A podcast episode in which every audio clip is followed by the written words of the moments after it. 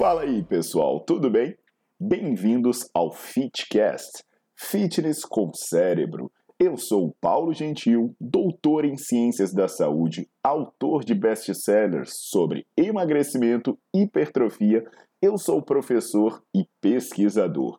Este canal foi feito especialmente para quem gosta de cuidar do corpo, mas não descuida da inteligência. Aqui a verdade é dita com evidências científicas, doa a quem doer. Não esqueçam de seguir o canal e divulgar. E também eu convido vocês para olhar os links na descrição do canal para ver as minhas aulas, meus livros e também me buscar nas redes sociais.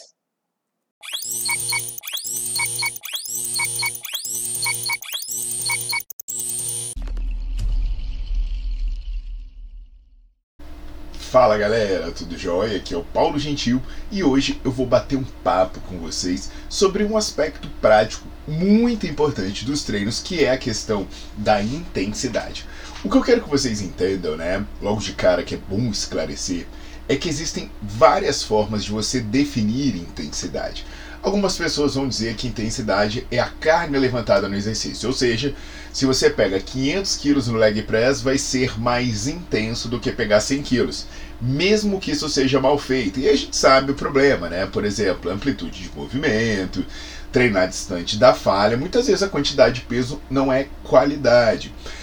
Tem também uma turma que fala sobre intensidade, fazendo uma referência ao trabalho total, que alguns chamam de volume, alguns chamam de intensidade, que seria você multiplicar a quantidade de séries que você faz pela uh, quantidade de repetições pela carga que você levanta. Então imagina que você faz três séries de 10 de um exercício usando 10 quilos. Então, 3 vezes 10, 30. 30 vezes 10, 300. Então você teria aí é, é um, uma unidade de intensidade de 300. E aí, né, é, também é outro critério muito quantitativo e não qualitativo é a galera que quer pegar um monte de peso, fazer um monte de repetições, fazer ficar muito tempo na academia, né? Isso explica porque tem pessoas que dizem assim, ah, eu fico duas horas na academia, eu malho pesado. Então, esses termos, eles acabam gerando alguns problemas. Então, hoje, quando eu for tratar do tema, eu vou tratar falando de um aspecto em que eu falo no meu livro, Bases Científicas do Treinamento de Hipertrofia, e eu também trato nas minhas aulas do Nerdflix, que é definir intensidade como o esforço realizado. Por exemplo, uh, se você consegue fazer 10 repetições. Ai!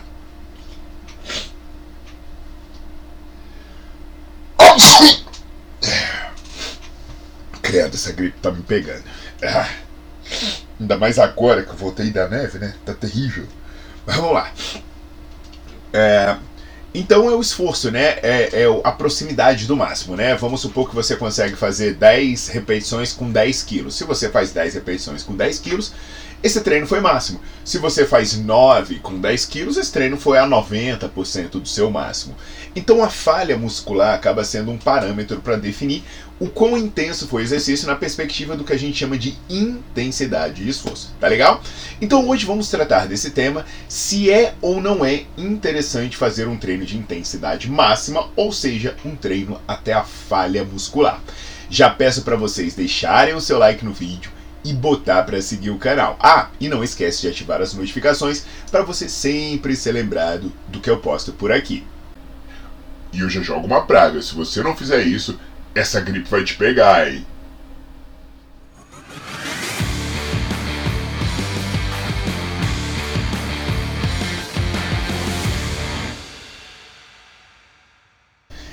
Então, pessoal, essa questão da falha muscular, né, ou da intensidade de esforço máximo, ela tem gerado muitos debates acalorados. E o problema, né, é que hoje em dia a ciência meio que virou é, partidarismo político, né? Você tem uma facção, você tem um grupo de pessoas que, ao invés de, de criar perspectivas e debates, elas criam atritos. Então as pessoas ficam se provocando, ficam mentindo, ficam difamando. E isso ninguém ganha nada, né? Porque acaba que a pessoa fica contorcendo os argumentos para sempre querer ter razão, ao invés de aceitar as limitações das suas perspectivas e os benefícios de outras perspectivas. Inclusive eu tenho uma aula no Nerdflix o meu canal, que vocês já conhecem muito bem, né, que você paga menos de um real por dia, e você tem acesso ilimitado a aulas e artigos em que eu falo sobre é, é, a necessidade de você buscar um equilíbrio entre intensidade e volume. E que eu falo a necessidade de aplicar treino máximo, né? Por exemplo, ah, treinar intensidade máxima é bom, mas se você tentar treinar intensidade máxima com volumes altos, você vai entrar em overtraining. Da mesma forma, né, é, se você treinar com intensidade baixa e volume baixo, a coisa não vai funcionar. Então sempre precisa haver um equilíbrio entre as duas coisas. E para exemplificar essa discussão de quando é interessante e de quando não é interessante, eu vou trazer um estudo do nosso grupo que vai ajudar você a ter algumas reflexões. É um estudo agudo, é um estudo em que a gente avaliou as repetições, a gente avaliou a percepção de esforço, a gente avaliou a percepção de desconforto de fazer quatro séries de agachamento. E essas quatro séries de agachamento, elas eram sempre feitas com a mesma carga, que era a carga referente a 10 repetições máximas. Então a pessoa fazia 10 repetições máximas e a gente usava essa carga para fazer quatro séries. Sempre, sempre, sempre tinha dois minutos de intervalo para uma série para outra. Mas havia uma mudança, porque a gente tinha duas situações. Uma das situações era as mulheres que foram mulheres treinadas, né, fazerem a série até a fadiga. Então vamos supor, na primeira série, ela coloca a carga lá e faz até fadigar. Descansa dois minutos, na segunda série ela faz até a fadigar. Independente da quantidade de repetições. Então ela tem que subir o mais rápido que consegue, a concêntrica em alta velocidade e excêntrica em velocidade controlada. Na segunda situação, que elas foram feitas de maneira aleatória, a gente pedia para ela subir no máximo de velocidade, mas quando ela alcançasse uma perda de 20% da velocidade inicial, a gente interrompia a série. Então, ao invés de deixar ela fazer até a barra parar, se a gente percebesse que a barra estivesse desacelerando, a gente interrompia a série. Aí é, ficaria submáximo. Aí cada série a gente interrompia com 20% da velocidade, para elas não fadigarem. Quatro séries com dois minutos de intervalo e carga constante. A gente mediu a percepção de esforço, né? Quanto a pessoa achava que ela estava se esforçando na série. E a gente também mediu a percepção de desconforto, que era quanto a pessoa achava desconfortável fazer aquele exercício. E sempre, sempre, sempre foi maior tanto a percepção de esforço quanto de desconforto quando a pessoa treinava até a fadiga. Então a pessoa se sente mais desconfortável por um lado e por outro, ela também se sente fazendo um maior esforço psicologicamente, né? Tem gente que gosta do esforço, tem gente que gosta do desconforto, tem gente que não gosta de nenhum dos dois, tem gente que gosta do esforço e não gosta do desconforto. Então, é para raciocinar sobre como a pessoa se sente fazendo isso. A média de repetições realizadas, né, contando na primeira, na segunda e na terceira e na quarta série, para quando essas mulheres treinavam até a fadiga foi 11,58 na primeira série, 6,25 na segunda, 4,75 na terceira e 3,58 na quarta. Então você percebe que a, a quantidade de repetições para a mesma carga cai para caramba, né? A gente fala muito sobre isso, eu falo muito sobre ajuste de carga, tanto no meu livro quanto no Nerdflix, que se você está aí treinando e você faz as três séries com a mesma carga, uma coisa eu posso te garantir, você está longe de fadigar. Tanto que o grupo que fez sem fadiga, né, o momento sem fadiga, quando elas interrompiam na perda de 20% da velocidade, a quantidade de repetições na primeira série foi 7,58, na segunda foi 6,33, na terceira foi 5,25 e na quarta foi 4,50, oh, perdão, 5,41. Mesmo assim, teve uma quedinha de repetição. Então imagina o tanto que é lixo o treino de alguém que está fazendo 3 de 10 sem mexer na carga, né? E sem variar a quantidade de repetições. Então, galera, o que, que a gente percebe? Tem uma grande diferença no desconforto e, óbvio, uma grande diferença na fadiga acumulada. Agora, o que, que é interessante? Apesar de haver uma queda na quantidade de repetições de quando as mulheres treinavam o máximo, como elas fizeram mais repetições nas séries iniciais, né, na primeira série principalmente, elas acabavam que no somatório da quantidade de repetições nas quatro séries ficavam igual. Então a quantidade de repetições acumuladas nessas quatro séries acabou sendo igual para quando elas treinavam até a fadiga ou quando elas treinavam submáximo.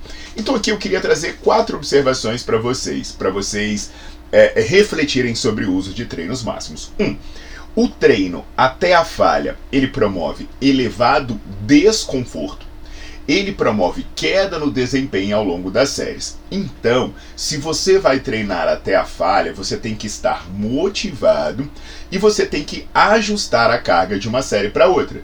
Né? Você tem que entender que se você não ajustar a carga, você vai acabar trabalhando fora da sua proposta fisiológica inicial. Então, ponto número um. Ponto número 2. O treino máximo, né? Ou perdão, treino submáximo, ele permite que você mantenha a quantidade de repetições relativamente constante de repeti é, é, ao longo das séries.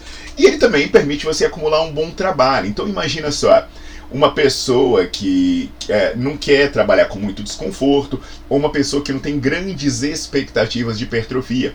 Mas ela quer ganhar força, ela quer aprender o gesto, então o treino submáximo pode ser interessante para ela. Terceiro ponto apesar do volume total ele ser similar, né, a quantidade de repetições acumuladas ser similar, os dois têm muitas diferenças fisiológicas e diferenças fisiológicas importantes, como por exemplo o estresse metabólico. O estresse metabólico é maior quando o treino é máximo. As microlesões que refletem o estresse mecânico, ele também é maior.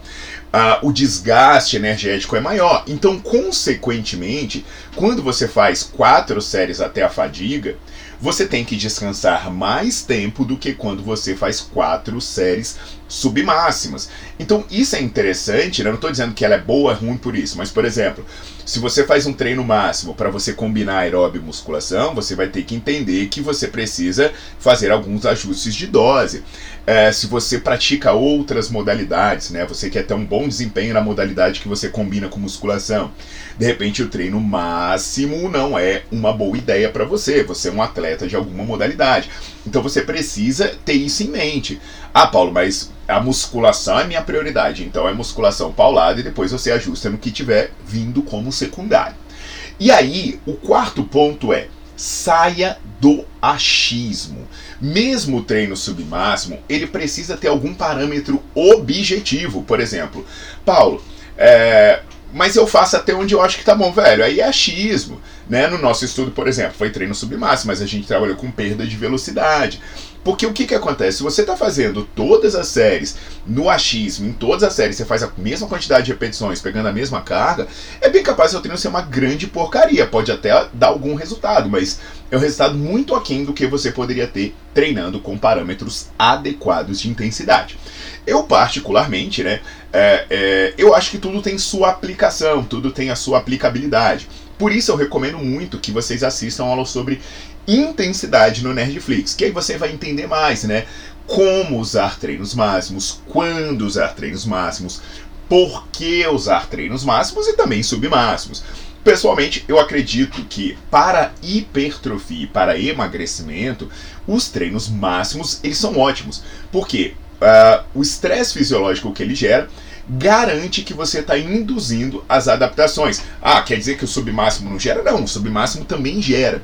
Mas você tem um risco de errar muito maior. Agora, se você está trabalhando com atletas de outras modalidades, principalmente atletas de força, ah, atletas de potência, até mesmo atletas de, de endurance, esportes coletivos, modalidades de combate, treinar máximo não é uma boa ideia, porque como você vai precisar de uma grande recuperação, ele pode atrapalhar o seu desempenho ou até mesmo o seu treinamento na modalidade fim.